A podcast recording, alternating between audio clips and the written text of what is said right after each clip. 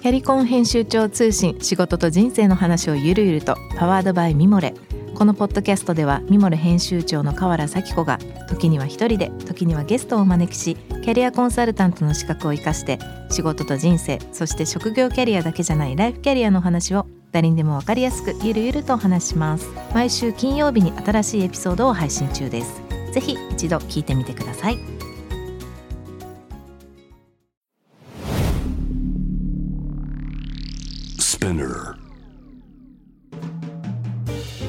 ナビゲーター中道大輔です。Vision to the Future with Forbes Japan このポッドキャストは物こと人の魅力を引き出すことで日本のカルチャーの価値を再定義し世界と共有するコミュニティプログラムです。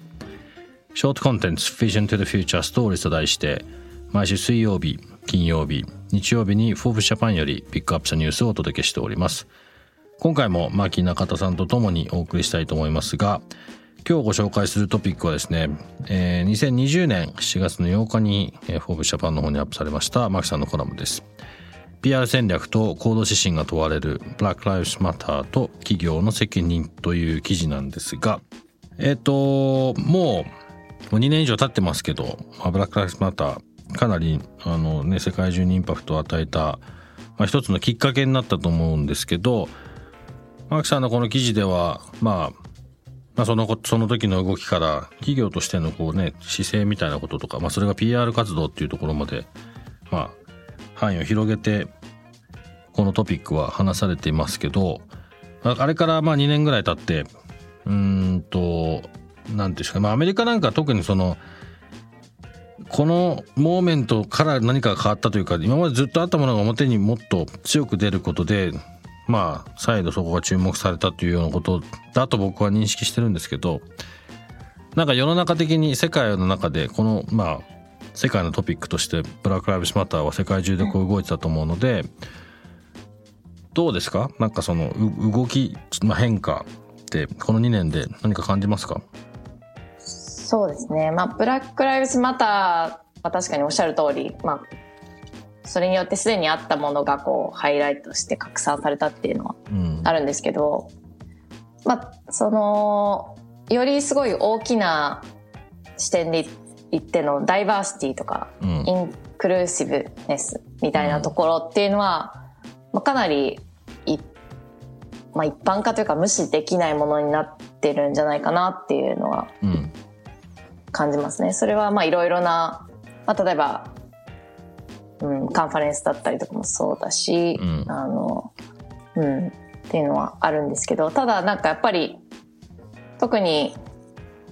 黒人とかアフリカ系の人とかと話す機会あると、やっぱりまだまだやることがたくさんあるっていうのが、あの、彼らの共通的な認識で、うん、まあ、すごく難しい、まあもちろんこういう社会変化みたいなところって一気に変わるものではないんですけど、うん、あとはやっぱりブラック・ライブズ・マターみたいなところで結構ムーブメントになったことによって、うん、特に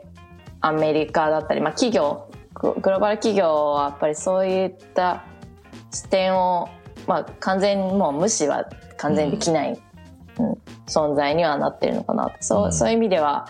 かなりインパクトがあるしそれは継続的なことなのかなと。ただまあそれが日本日本とかだとまだなかなかそのマチュリティのレベルがやっぱり人種とかに対しとか知識とか歴史とかに対しての、うん、マチュリティのレベルがちょっとまだまだ違うので、うん。うん、日本の企業っていうところに当てはめるとまあ難しいのかなと思いますけど、ただ、まあ、要はこの社会より良い社会を作っていく、で企業はそのためにやっぱり、まあ、その視点っていうのはもう完全に無視できないっていうのはなんか方向性としていろんな企業がやっぱり進まなきゃいけない、うん、方向性なのかなと思いますね。今なんか日本だとダイバーシティとかインクルージョンっていう言葉は使われてますけど、使われるようになりましたけどまあまだどうなんだろうな。個人的にはねダイバーシティとかってインクルージョンもそうだけど、普通にやってたらそんな話なんかなんないんだよなって思うのと、あと日本の場合はその、歴史的にそんなにいろんな多民族国家ではないので、まあ、比較的少ないあの民族でほぼ100%の状況を作ってきたっていう背景が、まあ、鎖国もあったしあるからまあアレルギーは確かにあるのかなと思うね。その全然全く違う人種の人に対しての。ただもうそんなこと言ってらんないんだからっていうもう今ネット含めて世界中がもっとシェアされて繋がんなきゃいけないし繋がってるしそれ別にいや今でも鎖国するんですって言うんだったら別なんだけど今回のパンデミックみたいに日本だけずっとなんかまあ半もう最近はないかな。空港も含めて鎖国状態みたいな感じであれを続けるんだったらまあまだ分からなくもないけどそんなことできないのでもう受けれるしかないっていう次のステップ行かなきゃいけないのにっていうのはすごい思いますね。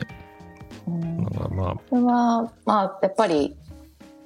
メリットでもデメリットでもあると思うんですけど前にもお伝えしたようにやっぱりこう日本の文脈って結構日本人と外国人みたいのをすごい分けたく、分けたくなってしまうんですよね。まあそれは言語の問題もあるかもしれないけど、うん、それをどうやったらこうオーバーカムできるかみたいなすごい興味があって、例えば私みたいな存在はなんかこう扱扱いづらいというか 使いづらいわけじゃないですけど なんかこうフィットしないからなんかこう confusion が起きるわけですよね。あただ日本語はできるから、うん、まあいいんですけど なんかこうその confusion をもっとなんかポジティブなエナジーにしていくというか、うん、まあ私は別に見た目日本人も見えるし、うん、あの全然差別とか受けるとかはないけどなそういう本当実際にやっぱり日本でも差別はあるし、うん、なんかこう日本には関係ないものだっていう概念をすらも、うん、概念をそもそもなんかどうやったらこう取り除けるかなっていうのはなんかこう課題感を感じていますね。それは結構自分の中でアフリカを伝えるっていうところにも関連しててアフリカがやっぱり遠いっていうふうに感じてしまうっていうのは、まあ、地理的なことだけではないと思うんですよね。だってニューヨークだってすごい遠いじゃないですか。なのでやっぱりそのマインドセットをどうやって変え変わるんだろうっていうのはすごく関心はあります。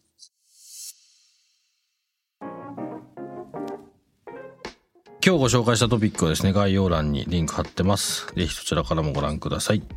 質問、感想は番組の Twitter アカウント、BTTF アンダーバーコミュニティにお寄せください。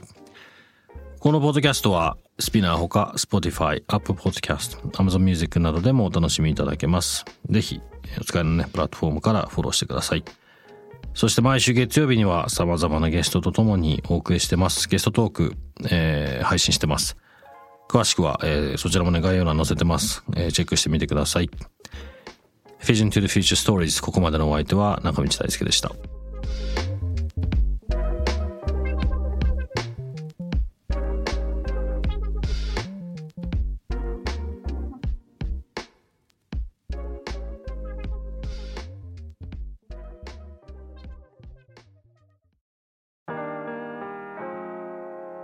美容家の神崎恵と編集者の大森洋子でお届けする雑談ポッドキャスト「ウォンと私のお名前なんての?」